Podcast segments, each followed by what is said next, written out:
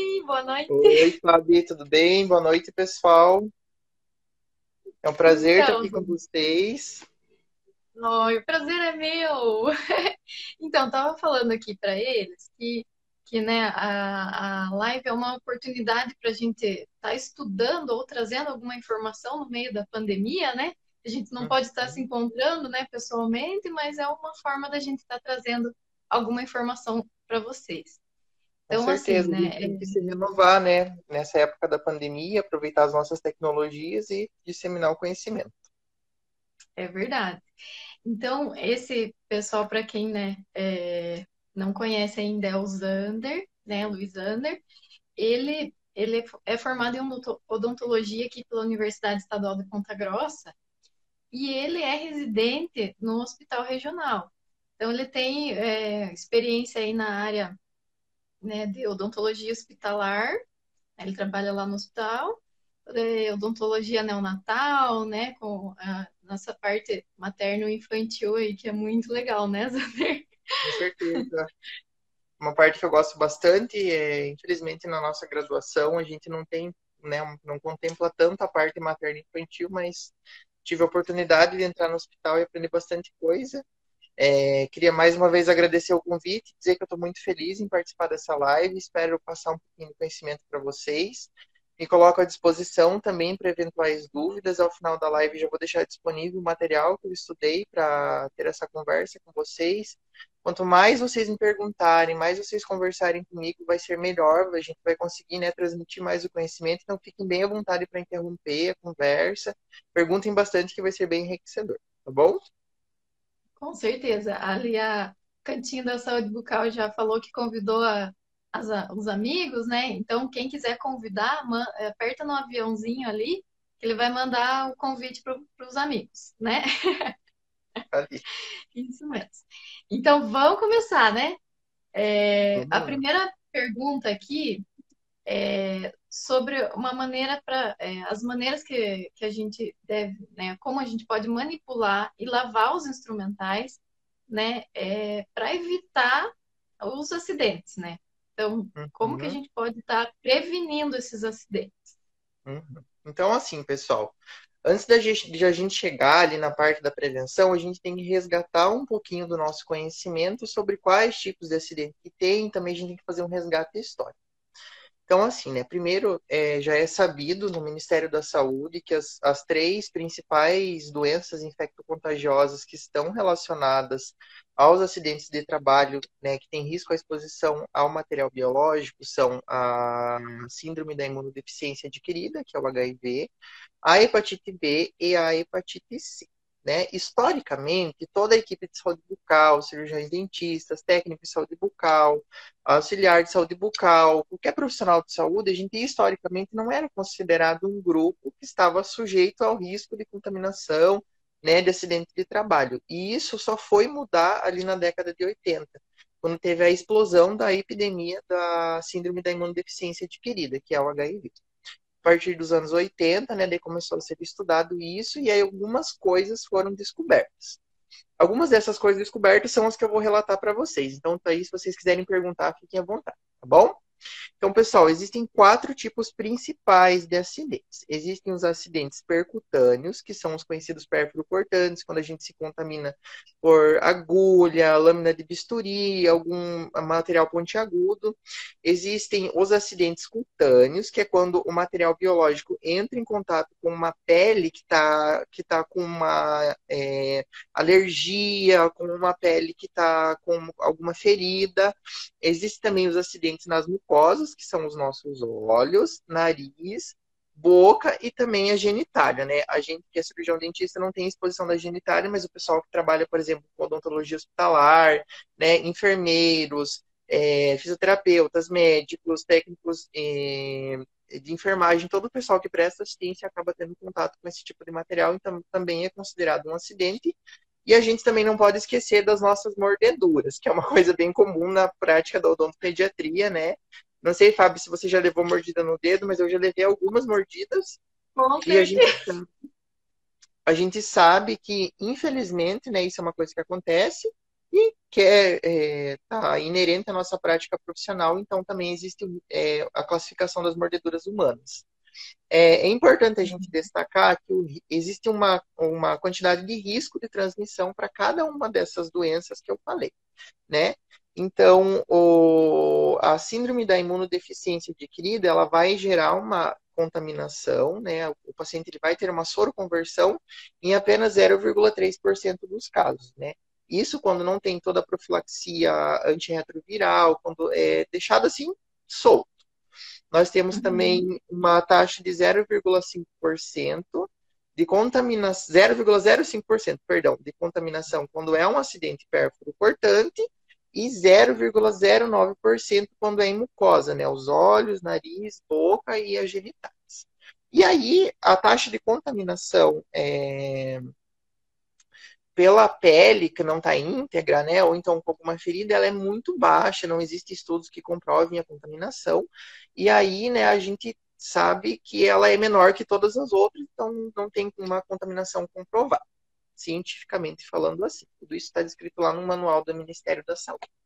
Agora vamos responder um pouquinho das perguntas que vocês perguntaram. Agora que a gente fez todo esse resgate histórico, que a gente entendeu um pouquinho, como que eu faço? Era, a pergunta era para manipular os materiais após a utilização? Isso. É, então, após a assim. utilização, algumas maneiras para a gente evitar que o acidente aconteça. Uhum. Então, assim, a gente tem que pensar primeiro no material que você está tá falando, né? Pode ser, por exemplo, vamos pensar lá numa lâmina de bisturi. Essa lâmina de bisturi ela deve ser descartada na caixa de pérfuro cortante, aquela caixinha amarela. É, você uhum. nunca pode tirar a lâmina de bisturi com a sua mão do, do cabo do bisturi, por exemplo, né? Pode ser uma agulha também, nunca faz isso. Sempre utiliza algum instrumental para utilizar. Você tem que usar os equipamentos de proteção individual, né? Luva, máscara, óculos, gorro, quando tiver risco de respingar também é, fluidos corporais, sangue na sua pele, você tem que utilizar o capote, é, sapato fechado.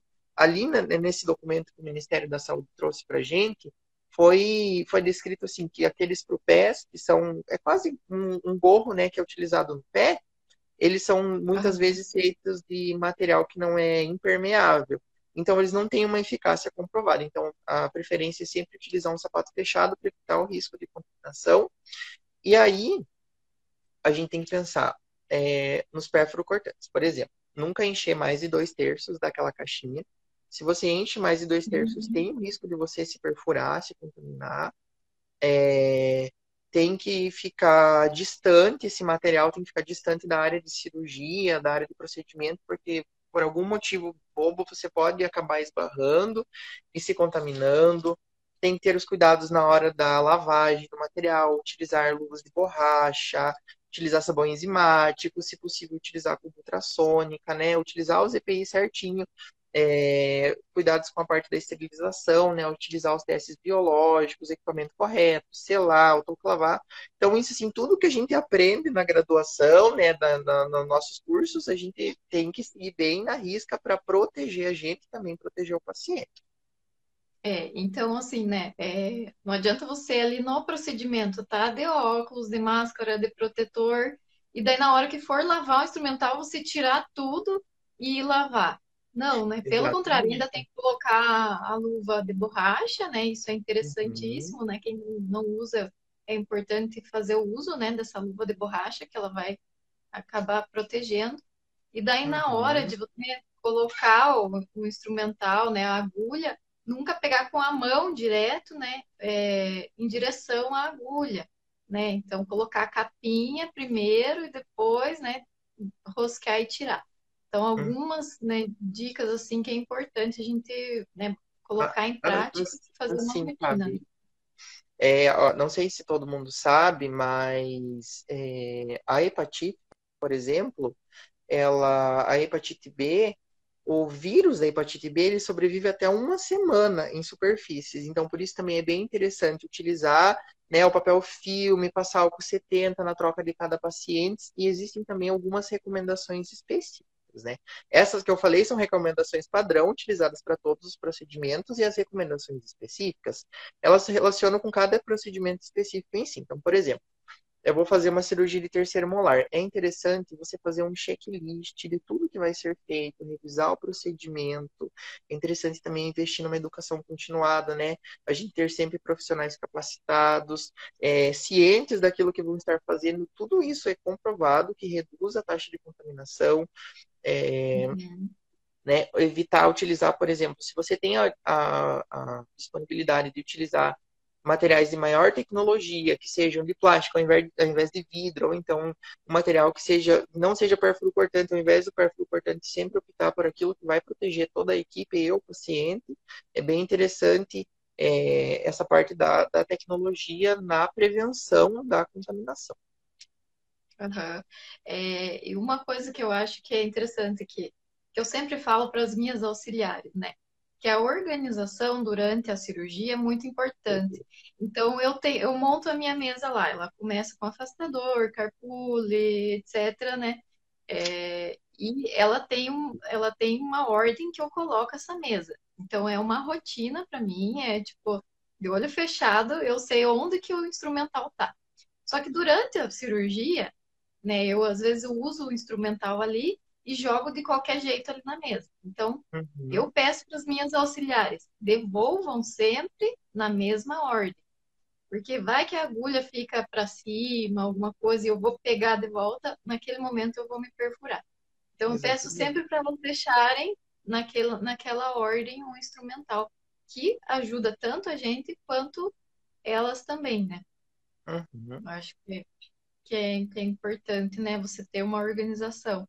Com certeza. E, e assim, também interessante, uma coisa que, que, que eu gosto sempre de orientar, é, por exemplo, acabei de, de extrair o dente, agora eu só vou suturar, não tem mais cirurgia.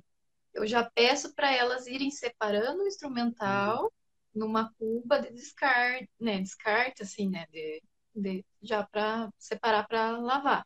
Então já uhum. deixa nessa cuba para deixar menos instrumental possível em cima da mesa né? Uhum. Para evitar a gente estar tá esbarrando em alguma coisa que, que possa cortar, né? Exatamente. É...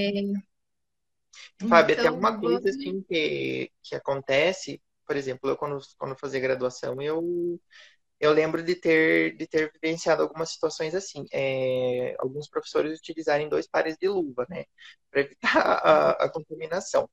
É, a eficácia de você utilizar dois pares de luva ela não é comprovada, mas é, nesse, nesse manual eles até indicam utilizar, só que assim, não se encaixa tão no, na realidade de um consultório odontológico, acho que se encaixaria mais numa realidade de um hospital. Eles, eles recomendam utilizar em cirurgias é, de grande porte, por exemplo, cirurgia de tórax, é, cirurgias que vai ter grande contato com, com sangue, né, com material biológico, ou então uma cirurgia ortognática, então muitos desses procedimentos a gente não é a realidade do consultório, então, assim, não precisam ficar tão preocupados com a parte de usar duas luvas. E outra coisa que acontece quando utiliza dois pares de luva é que o profissional ele perde a sensibilidade. E aí o risco que isso vai causar para o paciente vai ser muito maior do que se ele estivesse usando uma luva só. É, isso acontece também, né, na, naquela luva grossa na hora de lavar um instrumental, né? Isso acontece, então é importante ter uma luva que seja mais justa, né, na mão ali, para poder uhum. fazer. E e, e, e, que nem você falou, né, comentou das duas luvas, é algo que não, não é realidade, né? Principalmente agora, né, na pandemia, que tá tão difícil, tá tão caro, tudo, né? Então, o importante é mesmo trabalhar na prevenção, na organização, prestar atenção, né, no momento, né, de manipular os materiais, né? Sempre tomar um cuidado muito importante, que não vai ser só a luva que vai proteger, né? Uhum. Fábio, a gente tem uma pergunta da Cantinho de Saúde Bucal. Você quer responder ela agora? Você quer fazer mais perguntas? Eu acho que já é a próxima, né? A sequência nossa aqui, né? Que todo mundo quer saber. então, aconteceu, né? A gente se feriu, cortou o dedo ali. É, o que que a gente vai fazer? O que que é o correto fazer? Uhum, então, assim, né? Igual eu falei para vocês, existem três doenças que a gente tem que se preocupar. A primeira delas, a síndrome da imunodeficiência adquirida, que é a AIDS, né, HIV. A gente tem que se preocupar com a hepatite B e com a hepatite C. Pensando em cada uma delas, existem o que, que a gente pode fazer o antes, existe o que, que a gente faz depois, né? Vamos começar pela hepatite B.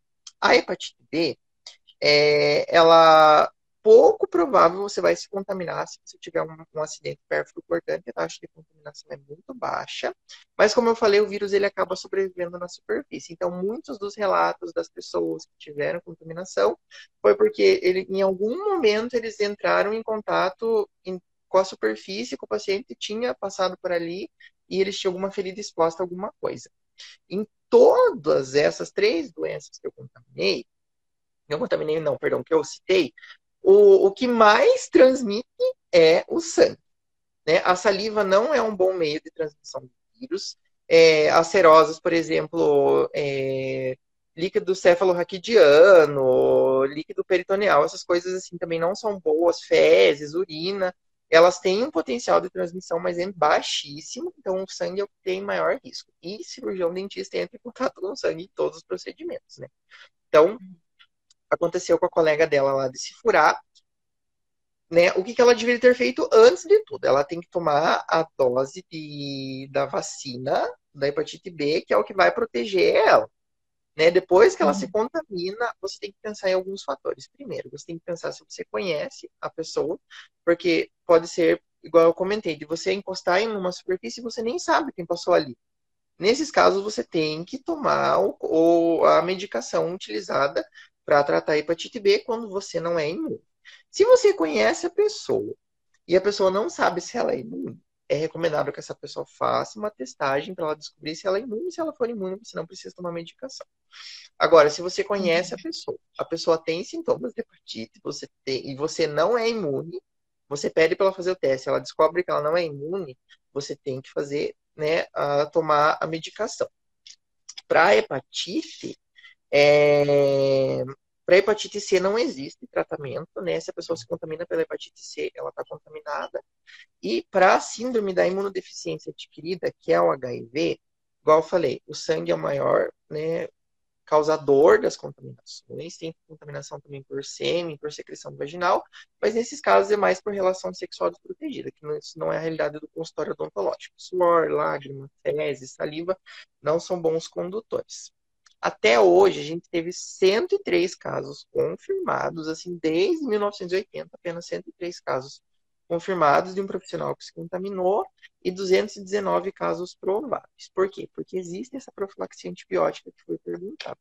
Profilaxia antirretroviral, perdão. É, então, como eu comentei, o paciente se perfurou, ele tem que, uh, ele tem que avaliar, o paciente não, o profissional se perfurou, ele tem que avaliar o paciente. Se o paciente tem a síndrome, você tem que tomar. Se você não conhece o paciente, você sabe se o paciente tem ou não a síndrome? Não, você também tem que tomar. Aí, o que, que é utilizado? Existem algumas medicações que elas são de uso rotineiro, que é a profilaxia padrão, que eles chamam, que eles combinam duas medicações específicas, e existem a que é de uso mais é, profundo, que é quando a pessoa ela já toma é, o antirretroviral, porque a gente sabe que existem pessoas que fazem uso contínuo para ter relações desprotegidas e evitar a contaminação. Essas pessoas, o vírus ele já vai ser sensível ao, ao tratamento convencional. Então você tem que tomar um tratamento mais punk para dar conta da possível contaminação que você tem. Né? É, uhum. Se você se contamina por um paciente que já é é, você entra em contato, perdão, com o material biológico do paciente, que ele é comprovadamente soro positivo, que esse paciente ele toma, a, ele faz a profilaxia antirretroviral, esse, os vírus desse paciente eles também vão ser super resistentes à profilaxia comum. Então você vai ter que tomar uma profilaxia específica. O medicamento mais utilizado, ele se chama, a sigla dele é AZT, né? É, existem assim diversas reações que são apresentadas por ele. É, a pessoa pode apresentar enjoo, náuseas, diarreia, pode apresentar problemas hepáticos. Tudo isso pode acontecer com a pessoa e também existe quando que você utiliza essa medicação, quando que não é indicada. Por exemplo, não é indicado uma, uma pessoa que está em idade fértil querer engravidar, sendo que ela está tomando essa profilaxia antibiótica. Antibiótica não, antirretroviral, profilaxia antibiótica fica batendo na cabeça do dentista, né? É, pessoal, é importante lembrar que, assim, devido a essas, é, essas alterações que são apresentadas, muitas vezes a taxa de adesão da pessoa que se contaminou é muito baixa. Então, uh, você vai ficar tomando uma medicação que vai te dar esses efeitos colaterais, a pessoa pensa, melhor não tomar, mas na verdade o ideal é que ela tome durante os 28 dias que são preconizados, desde a contaminação, possível contaminação, né, até o final da profilaxia antirretroviral. E aí, é, é muito importante a gente destacar também o seguinte: se você se contamina por hepatite C, não existe tratamento, né? Assim, você não vai conseguir tomar algum remédio que vai melhorar, você não vai conseguir tomar alguma vacina, não existe. Se você tem a chance de tomar a vacina contra a hepatite B, tome e faça o teste para saber se você é imune. Eu tive que fazer o teste antes de entrar, antes de entrar na graduação pela possibilidade de contaminação. É, e aí, se você entra em contato com a hepatite B, né, você pode sim tomar uma medicação que ela é uma dose cavalar, assim, de, de vírus liofilizado, que eles falam, um pozinho do vírus, né, bem filtrado, que vai gerar uma imunidade por cerca de 3 a 6 meses você e depois ela desaparece. E essa medicação ela tem que ser tomada no máximo em até 48 horas. A partir de 48 horas não tem efeito nenhum. E a mesma coisa acontece contra a síndrome da imunodeficiência adquirida, né? A pessoa ela tem que tomar essa medicação no máximo em até 72 horas. E quanto mais tempo vai passando, mais chance a pessoa tem de se contaminar é, pela, pelo vírus do HIV. Zander, e assim, aconteceu, né, o acidente ali, é, teve uma pergunta ali, né, é, uhum. o, né, na verdade é, é, complicado, porque às vezes tem paciente que até esconde a informação, não deveria, tem vergonha. Esconde, ou até mesmo o paciente não sabe se tem ou não, né, é difícil uhum. você é, confiar. Então, seria o ideal o paciente acompanhar, né, é, eu não sei se é, vai, vai até o hospital direto ou vai no pronto-socorro. Então, assim, né? é, aqui em Ponta Grossa, é, esse serviço ele é prestado em todas as unidades básicas de saúde, imediatamente após acontecer o acidente, né? Se, se você estiver fazendo um procedimento que possa ser interrompido, interrompa esse procedimento, procura o atendimento da unidade básica de saúde, informa toda a situação. O paciente ele pode se recusar a, a testar, isso é comprovado. O paciente é o direito dele testar ou não. Né? Eu vi que teve uma pergunta ali. É, em consultório é correto informar se determinado paciente é soro positivo ou não é, ou se é antiético. Isso fica resguardado pelo direito do paciente. Se ele não quiser comentar nada, ele não vai comentar com você e você nunca vai saber. O correto é você tratar todos os pacientes, todo mundo, como se todo mundo tivesse risco de contaminar. Assim você vai garantir a sua proteção. E caso aconteça o um acidente, é importante você procurar a unidade básica de saúde e dessa unidade básica de saúde você vai ser encaminhado para o pronto-socorro municipal. Lá no pronto-socorro municipal, aí eles vão avaliar, igual eu falei, eles vão perguntar: ah, você conhece a pessoa que fez em você ou não? Se a pessoa testar negativo, não tem por que tomar a profilaxia antirretroviral. Se você conhece a pessoa, a pessoa testar positivo, aí você tem que fazer a profilaxia antirretroviral se você conhece a pessoa, a pessoa é positiva, mas você teve uma um nadinha de contaminação, não tem a menor chance de você se contaminar. Aí isso vai ser analisado caso a caso. E é interessante uhum. também a gente destacar que o tratamento ele nunca deve ser atrasado. Nunca. Nem se você não tiver a presença de um médico que seja especialista em epidemiologia. Você tem que fazer esse tratamento. Não é indicado não começar por qualquer motivo que seja relacionado à presença ou não de um especialista. Porque isso pode estar prejudicando a tua chance de, de proteção, né? Para a síndrome da imunodeficiência adquirida, é, a, a profilaxia antirretroviral ela tem uma taxa de sucesso de 81%, então é uma taxa altíssima, se a gente for ver. E daí imagine, você vai preferir estar no lado dos 81% que tem a chance de, de, não, de não se contaminar, ou você vai querer ficar ali a, a, né, a sorte. Não, não é assim que funciona. Então é importante você ter a consciência, né? Como eu falei, assim como o, o paciente ele tem o direito de não informar, de não fazer a testagem, nada, o profissional também tem o direito de não querer tomar a, a, a medicação. E aí, nesses casos que o profissional ele faz a opção de não tomar medicação, é necessário ele fazer um termo de eh, ele vai receber um termo de consentimento, ele vai ser orientado a todos os riscos que ele vai estar sendo exposto, ele vai ter que assinar aquilo ali, aquilo ali vai ficar registrado junto com a pessoa que fez o exame dele. É um respaldo legal, porque é, para a pessoa não, não, futuramente assim, ah, me contaminei, mas aí não quiseram me dar a medicação, não, mas você não quis tomar, entendeu? É, é bem importante destacar isso também. Isso, né? E, e tem o um risco para o paciente também, no caso que né, você comentou das mordidas, né? Uhum. Existe, né, na mordida, no caso, é o contrário, né? O paciente mordeu e ele se expôs ao nosso sangue, né? Uhum, Isso é inverso. Então a gente é, tem que é, saber. É inversa, né? A contaminação vídeo, né? Você deve estar orientando o paciente, né? Que aconteceu e o que, que é o correto a se fazer, né? Uhum. Exatamente. É, assim como a gente também está exposto à, à, chance de contaminação, é, os pacientes também estão expostos né, à transmissão cruzada. E aí, por isso que a gente tem que ter todos os cuidados né, de controle da carga de micro-organismos nesse paciente, utilizar materiais estéreis, seguir todas as etapas da biossegurança, é, utilizar os equipamentos de proteção individual, fazer a desinfecção das superfícies, fazer uma anamnese adequada, tratar toda a pessoa como potencial transmissora de, de, né, de alguma é, de alguma dessas é, doenças que eu, que eu comentei com vocês, tem que ser todo tem que ser levado com muita seriedade esse assunto, né? Às vezes a gente acaba indo assim meio no automático e a gente está exposto a um risco que a gente nem imagina e também está expondo a pessoa que, que a gente está prestando essa assistência, né, de uma maneira que a gente nem imagina também, um risco muito grande. Uhum. E, e é como é importante, né? A nossa a chamada da live é me cortei e agora. Mas uhum. foi importante a tua introdução, porque a transmissão não é só pelo sangue, né? Então Exatamente. agora eu tô, eu tô assustada até com a quantidade de, de, de aerosol que vem no, no, protetor facial, que era uma coisa que a gente não utilizava antes, né?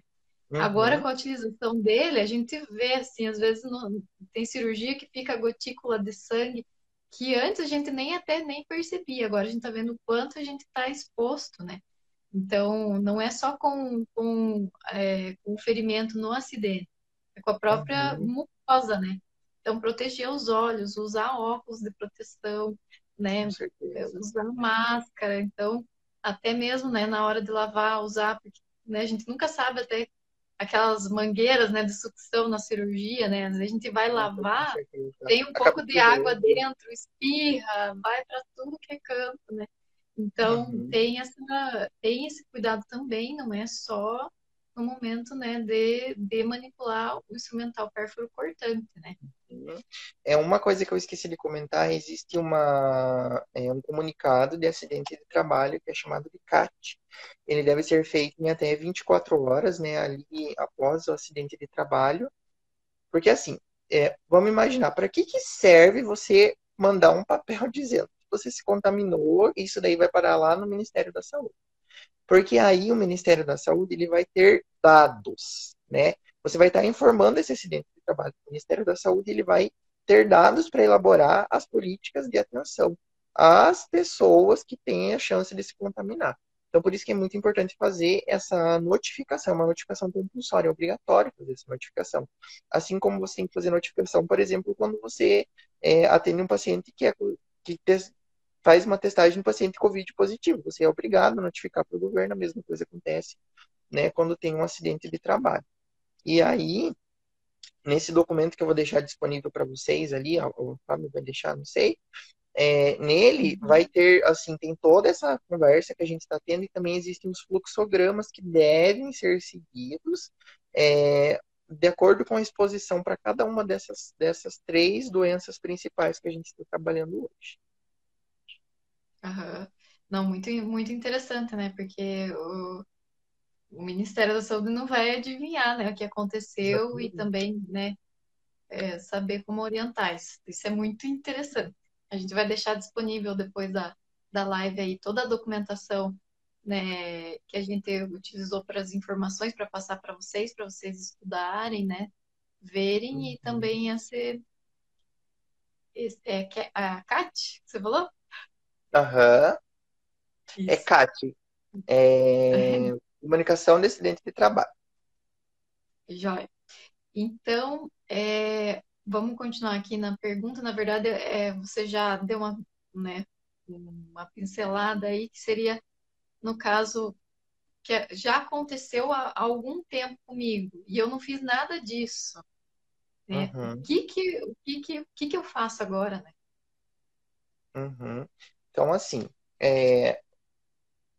eu, eu, até acabei esqueci, esqueci de acabar comentando, né? No momento que você se contamina, é interessante que faça a lavagem abundante com água da região, né? Se for é, um acidente pérfuro cortante, você utiliza sabão também. É, se for um acidente em, em, em, contaminação em feridas, em mucosa, você não vai utilizar soluções alvejantes ou então sabão, porque vai acabar irritando a mucosa e causando maior risco de de aumentar essa lesão, né? Sempre lavar com ou solução fisiológica ou água da torneira em abundância. E pérfuro cortante lava com água de sabão. Mas agora vamos para a pergunta da Fábio. É, eu peguei, me contaminei e fiquei calado, né? Não contei para ninguém e agora eu estou preocupado. É interessante você procurar uma unidade básica de saúde da mesma forma, é, explicar toda a situação, vão ser necessários exames de rastreamento, você vai ser provavelmente encaminhado para um médico especialista, né, nesse tipo de, de, de, atendimento, e aí você vai passar por uma, uma etapa de rastreamento. Né? Se for comprovado que você não tem nada, maravilha, muito bom. Aí, se for comprovado que você está exposto, você vai ter que iniciar o tratamento, seja para síndrome da imunodeficiência adquirida, seja para hepatite B, hepatite C, enfim, né, as terapias disponíveis na, na, no Sistema Único de Saúde que a gente encontra, ou então no particular, né? Se você for uma pessoa com, com um plano de saúde, enfim. Isso. Mas então, então né, o, o ideal mesmo aconteceu, né? Vamos só dar uma revisada. Acabei de me cortar. Vocês vão lavar bem a região, né? Uhum. Vão fazer, é, vão pegar a ficha do paciente, verificar se é um paciente conhecido ou não. É, de qualquer forma, é, sendo conhecido ou não, vão é, uhum. comunicar ao Ministério da Saúde e vão buscar um pronto atendimento, né? Exatamente. Assim, algumas coisas facilitam. Se você é, tem exames desse paciente que comprovem que ele já é, é, que ele já apresenta alguma dessas doenças, isso vai adiantar o processo, né? Você vai já vai ter que partir para a terapia logo. É, e daí você uhum. leva isso logo ali na primeira consulta. Agora, se o paciente não quer fazer o exame, ou se o paciente não sabe de nada, aí vai ter que ser analisado caso, cada caso de acordo com a doença específica que você tem o potencial de se contaminar. Né? Essa, essa parte do paciente ser conhecido ou não é aquilo que eu comentei. Às vezes eu me contamino e não sei nem de onde, né? Por isso que é bom você também ter, criar um vínculo com esse paciente. Né? A gente entrou um pouquinho ali na questão da, do paciente sentir vergonha, dele se sentir introspectivo, em relação a, a se abrir né, para profissional de saúde. Infelizmente isso acontece, então a gente tem que tentar driblar essa barreira, né, se aproximar, tentar se igualar no mesmo nível do paciente para essa conversa ser mais franca possível, né, para a gente conseguir prestar uma assistência de qualidade e também se proteger em eventuais exposições, assim, e procurar um atendimento mais adequado possível. Uhum. Já, isso é muito importante, né? Uhum. É, então, acho que a gente, né, tá chegando ao fim aí das nossas perguntas, falamos bastante, né? Mas é, você quer falar mais alguma coisa, acrescentar mais alguma coisa? Uhum. É, então, pessoal, é importante também, é um dos questionamentos que chegam na gente, se a pessoa acaba se, se cortando ou então se machucando com algum instrumental que não foi utilizado. Né? Isso. Você, é, na lavagem, o material, o material estava fechado, eu abri e me contaminei. Então você tem que ter bastante, prestar bastante atenção na, na, no acondicionamento desse material, se ele foi, se foram seguidos todos os padrões de, de com os cuidados de higiene dele, desinfecção, de esterilização. E aí você tem que lembrar o seguinte: a gente está falando aqui de é, síndrome da imunodeficiência adquirida, hepatite B e hepatite C, mas não existe só isso, existe uma gama de doenças que podem estar ali naquele instrumental. Né? Então é sempre interessante você fazer a lavagem com água, né, em água corrente, em abundância. Se possível, se for um acidente pérfuro importante, utilize uma solução é, antisséptica, pode ser é, sabão, sabão neutro, e aí você procurar um atendimento especializado, né? É, para você ter a certeza que você tá assim, você não, não vai ter nenhuma outra complicação. A gente tem uma pergunta da Mar Martinez aqui no 771. Para retirar é, os resíduos, aprendi que temos que usar uma escovinha no lugar da bucha.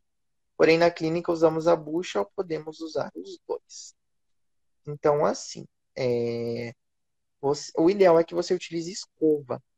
A, a bucha, ela fica úmida, né? E ela é aquecida. É, eu não sei se, se alguém aqui já teve frieira no dedo dos pés. Eu já tive frieira no dedo dos pés, porque meus pés eles ficavam úmidos e quentinhos. O que, que a frieira é? Ela é um fungo que cresce. Né? Então, essa bucha, muitas vezes, ela apresenta fungo. Então, você vai estar passando fungo no instrumental, né? Também, por isso que é interessante você utilizar a escova. Essa escova, antes de você usar, você lavar ela para você tirar os bichinhos que ficaram da lavagem anterior. E assim que você termina de utilizar ela, você seca bem ela e, se possível, você deixa ela dentro de uma solução que vai fazer higiene. Pode ser sabão enzimático, então um sabão comum. E daí, sempre que for utilizar, lava, lava, lava, né? Para ela ficar limpa. Isso. Então, né, é, pode estar tentando sugerir isso para o dentista, né? Caso, né, uhum. ele não, não ofereça, né? Ah, compra para mim uma escovinha de aquelas de, de limpar unha, né? Escovinha, Exatamente. uma coisa assim, e essas soluções, sabão enzimático, que é importante para você estar tá lavando até o próprio material que você vai usar para lavar, né? Então, deixar a escovinha de molho ali, né? Que também é uhum. é importante, senão você vai acabar levando alguma né, algum fungo, alguma coisa da própria do, do próprio material para do próprio escova para o material, né? Uhum, então isso que você falou é, é, importante, né? A gente falou bastante sobre HIV, hepatite B, hepatite C, mas gente, né? Até é, herpes é uma coisa muito comum. Então herpes zoster, né? Às vezes o paciente vem com uma feridinha ou outra, né? Às vezes não é nem o caso de atender, né? Você tem que acabar liberando, mas às vezes passa uhum. batido, já encostou a mão ali. Então tem muitas outras doenças, né? Até um, uma gastroenterite, né? Alguma coisa que o paciente está no é, momento, teve, né? Teve, teve, até um caso que ficou bem famoso, assim, de um cirurgião dentista que ele ficou cego após atender um paciente que ele tinha herpes, né? A lesão acabou crescendo na, na no globo ocular dele, ele acabou perdendo a visão de, uma da, dos, de um dos olhos. É, a gente também tem que pensar é, um pouquinho assim na época que a gente está vivendo. O que a gente está vivendo? A gente está vivendo a realidade de uma pandemia, né? A gente, essa pandemia, ela, e, e, o cirurgião dentista já foi comprovado e toda a equipe de saúde bucal eles são os profissionais que também estão mais inseridos no risco de contaminação, porque a gente trabalha num ambiente que tem aerosol. Né? O aerosol da, da nossa, do nosso alta rotação, a gente nem imagina que ele, ele passa de dois metros de distância. É, foi feito um estudo, se vocês procurarem no, acho que no Scholar Google vocês encontram. Foi utilizado é, uma solução com tinta é, dentro da, da, da, dali de onde fica a água para alta rotação, né, para fazer a refrigeração do alta rotação. E essa tinta, ela espalhou assim para todos os lugares que você imaginar. Então imagina se isso tá, se isso foi comprovado na realidade da, do, da Covid, imagina essas outras, né, esse risco de contaminação com as outras três doenças que contaminei com outras milhares que existem por aí que a gente nem imagina que, que existam também, né? Com certeza, é aquilo que eu te falei, né, do protetor facial, o quanto eles, eles, cada procedimento, uma profilaxia que a gente faz, ele fica todo sujo, né? Então é, isso eu... vai para o ambiente inteiro, né? Exatamente, eu sei que eu, é eu ia chegar sim. até agora no, no, no Covid, né? Então, uhum. agora uma coisa nova aí que, que também a gente está com um risco enorme de, de contaminação, né? Então, a gente precisa redobrar os cuidados, né? Então, uhum. Então, toda superfície não é só no instrumental, é toda superfície. E lavar a mão, lavar a mão o tempo inteiro, né? Então, não Exatamente. levar a mão na boca, não levar a mão uh, nos olhos, né? Então, tomar esse cuidado aí. Eu não sei vocês, assim, pessoal, eu acredito que sim, né? É, é, essa epidemia, essa pandemia que chegou agora no ano de 2020, ela fez a gente virar os nossos olhos para nós mesmos no atendimento, né? Então, assim, o próprio Ministério da Saúde, a Organização Mundial da Saúde, eles publicaram diversos documentos explicando quais devem ser os cuidados de acordo com cada procedimento. Nosso conselho também publicou. Então, se vocês tiverem a oportunidade de dar uma pesquisadinha na internet, vocês conseguem encontrar bastante coisa legal. Né? É, é interessante seguir todas as, as precauções para os cuidados dos pacientes. Se o paciente tem algum alguma manifestação de problema respiratório, tosse, é, ou algum dos sintomas que o Covid também dê, vocês vão saber orientar esse paciente como procurar o atendimento. É, eu queria, assim, deixar primeiramente também os meus parabéns, porque eu tenho duas colegas que elas trabalham na, no setor da UTI Covid, ali no Hospital Regional, né, que é a Fernanda e a uhum. Marcele, é, assim, são profissionais muito qualificadas e muito corajosos de estar atuando nessa parte. E é, se você tiver a oportunidade, de conversar com elas sobre isso, também seria bem legal, que elas vão conseguir falar até com mais propriedade do assunto do que eu mesmo. É, mas, uhum. assim, é uma, é uma realidade triste. Eu sei que é difícil utilizar é, protetor facial, é, aqueles aventais plásticos e tudo mais. Eu, eu já atendi paciente, tive que me, me, me usar essas precauções. Eu cheguei, eu saí pingando de suor mas é necessário, gente, é para proteger a nossa saúde, para proteger a saúde da, da, da nossa equipe que está atuando ali com gente, né? Para proteger o paciente. Então a gente tem que ter bastante consciência e se sensibilizar com esse assunto. A gente não pode negligenciar jamais essa parte. Jamais. E, e gente, EPI salva, protege, né? A gente até é, eu, vou comentar com vocês, né? É, que é muito importante é, é uma realidade, né? Antes a gente pegava, ah, não conheço ninguém que tem Covid, não sei o que. Agora não, agora tá chegando perto, a gente já conhece. É, lá na clínica mesmo aconteceu da gente ter contato com uma paciente que era positivo, né? E a gente todos, né, fizeram o teste e ninguém pegou. Então, uhum. o EPI realmente foi eficaz, porque a gente, né, manipulou a boca, a saliva, tudo, e ninguém na clínica se contaminou. Então é muito importante o uso do EPI, gente. Façam, acreditem, né? Funciona, não tem, né? A gente não pode também é, ficar com medo de tudo, né? Ah, que vou parar de trabalhar por causa disso. Então a gente não sabe quando uhum. que vai, né? Assim, é, outra coisa que é importante destacar, Fábio, é que para as outras, embora para as outras três, três doenças que a gente citou não seja alta a taxa de transmissão pela saliva, né, seja inviável para o Covid, é, né? Então, por isso que a gente tem que tomar cuidado também. É, a terceira regional de saúde, daqui, que ela é responsável pelo município de Ponta Grossa também, a gente tem uma dentista que entrou esse ano lá, que é a Jéssica, é, a Jéssica me convidou, convidou alguns professores, é, o pessoal que trabalha lá na, no setor terciário, ali no Hospital Universitário da UEPG, né, alguns dentistas, para a gente fazer um material é, que dá algumas recomendações da utilização de, de, equipamentos de proteção individual. Tem um trabalho que foi publicado por uma enfermeira também.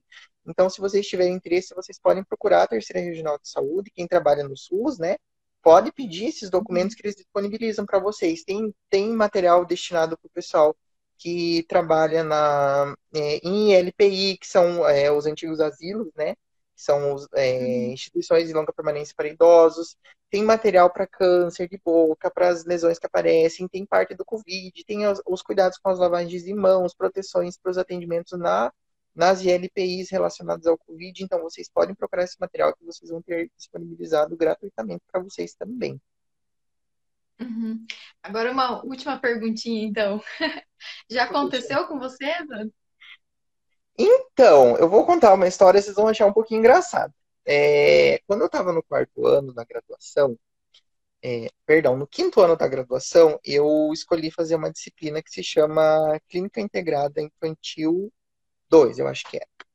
E aí, hum. perdão, era multi-integrado infantil, or, ortodontia e pediatria, né? Eu sempre tive esse lado infantil muito aflorado em mim. E aí, eis que um belo dia, minha dupla não foi para a clínica por algum motivo, acho que ele não estava se sentindo muito bem e eu fiquei sozinho. E eu sou destro. E eu tive que atender no box de canhoto naquele dia. Então eu já tinha dificuldade de estar no box de canhoto, né? Então eu tinha que atender com a mão esquerda e o paciente ele tinha um comportamento difícil. Aí eu fiz todo o condicionamento do paciente, eu precisava fazer extrações, eram múltiplas extrações que precisavam fazer nele, né, de raízes residuais. Quando eu fui anestesiar o paciente, antes de eu introduzir o material nele, ele deu um tapa na minha mão. Quando ele deu um tapa na minha mão, a agulha que estava na mão esquerda furou a que estava na mão direita. Né, eu conversei com a minha professora, a professora Fabiana, que hoje em dia é minha chefe, né? deixei muito curioso. A professora Fabiana conversou e ela, é, assim, não, como eu falei, era um material que não tinha entrado em contato nenhum com o paciente, então eu não precisei me preocupar.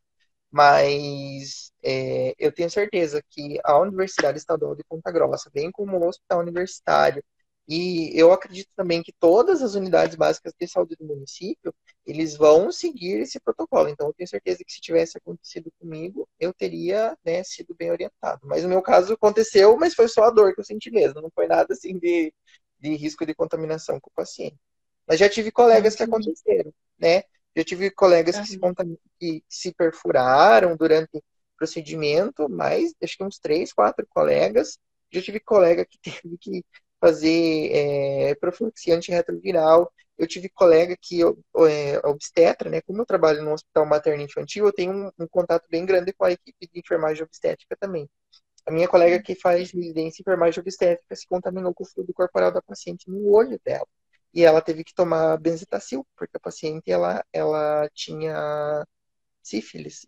Então, assim, é, é uma realidade que a gente fica bem esperto, que às vezes a gente acha que nunca vai acontecer com a gente, mas pode acontecer né, em qualquer um. Só não é, acontece, então, é aquele né? ditado, né? Só não acontece com quem não trabalha. Com quem não trabalha com isso, com é quem verdade. trabalha isso acontece mesmo. É verdade.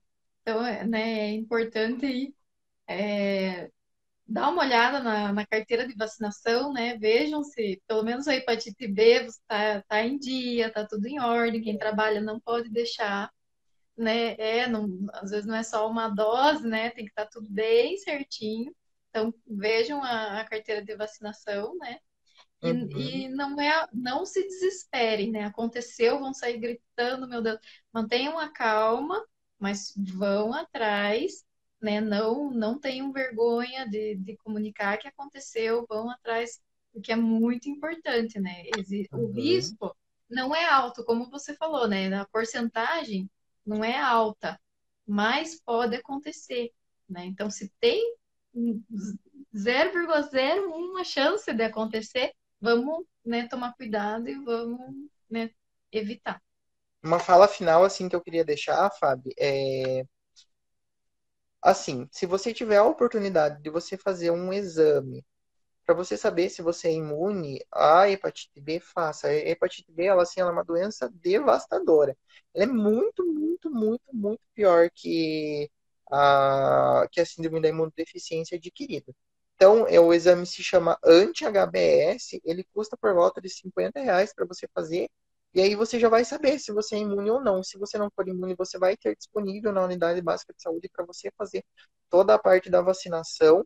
E também é legal né, destacar que né, se infelizmente por algum motivo do destino, sei lá, a posição da Lua, alguma coisa, você ser a pessoa que vai ser a, a pessoa 104 que foi confirmada que se contaminou né, com a síndrome da imunodeficiência adquirida, é, não se desespere. Você não vai morrer. Existe tratamento, né? Uma coisa que é bem destacada na literatura é que esses pacientes, quando eles, eles ah, são expostos ao risco de contaminação, eles ficam transtornados. Então, assim, vamos manter a calma, pé no chão. É só uma condição diferente. Eu vou procurar o tratamento. Eu vou ser uma pessoa consciente e a vida vai seguir normalmente. Não se desesperem, tá bom? Verdade. ali teve, teve um comentário ali, né, que o dentista falou para né, fazer a, a limpeza sem, sem luva, né? Uhum. Realmente, ainda bem que você não trabalha mais lá, né? Por favor, se tiver algum dentista aqui ouvindo a gente, né? É, isso é desumano, né? Não é, não. não né? Existem economias que realmente não valem a pena. Exatamente, é. pessoal. É... Tem mais alguma pergunta? Será, Fábio? Que daí, daí eu já vou me despedir do pessoal. É... Isso, eu acho que não. É, eu queria agradecer assim imensamente o convite e falar que foi um prazer conversar com vocês sobre esse assunto. Eu me sinto honrado. É, embora assim eu esteja com essa carinha de velho, cabelo meio careca, eu sou, eu não me formei em tanto tempo, então assim para mim é uma honra ser convidado por dentistas tão experientes como a Fábio, o Bruno, né, toda a equipe do ASB Total também, né, a Jéssica que me indicou, a Angélica, a Marcela que trabalha comigo, o Fernando, a própria Fábio, os professores do EPG, todo mundo, vocês são equipes fantásticas, eu me sinto honrado de trabalhar com vocês, de estar falando desse assunto, me coloco à disposição, tem o meu Instagram, né, Luiz underline Zander. Quem quiser me seguir, pode seguir. Eu vou deixar ele aberto, né? Ele era fechado, eu vou deixar aberto. Podem perguntar qualquer coisa relacionada à temática da materna infantil, a parte hospitalar. A gente tem é, um, um, Instagram que ele é só sobre a odontologia neonatal e sobre a atuação que a gente faz no hospital. O nome do Instagram é Odonto Neonatal. Né, se vocês puderem seguir lá também, podem mandar dúvida, pergunta. A gente tem uma equipe maravilhosa, nós contamos com quatro residentes, né? Tem a equipe da enfermagem também que ajuda a gente. Então, assim, é, quanto mais a gente conseguir conversar, mais é, disseminar o conhecimento, para mim vai ser melhor, para todo mundo vai ser melhor, a gente vai prestar uma assistência de qualidade, vai estar todo mundo mais protegido e eu vou ficar cada dia mais feliz, tá bom? Espero que todo mundo tenha gostado. Peço desculpa Minha vez agora de agradecer, né?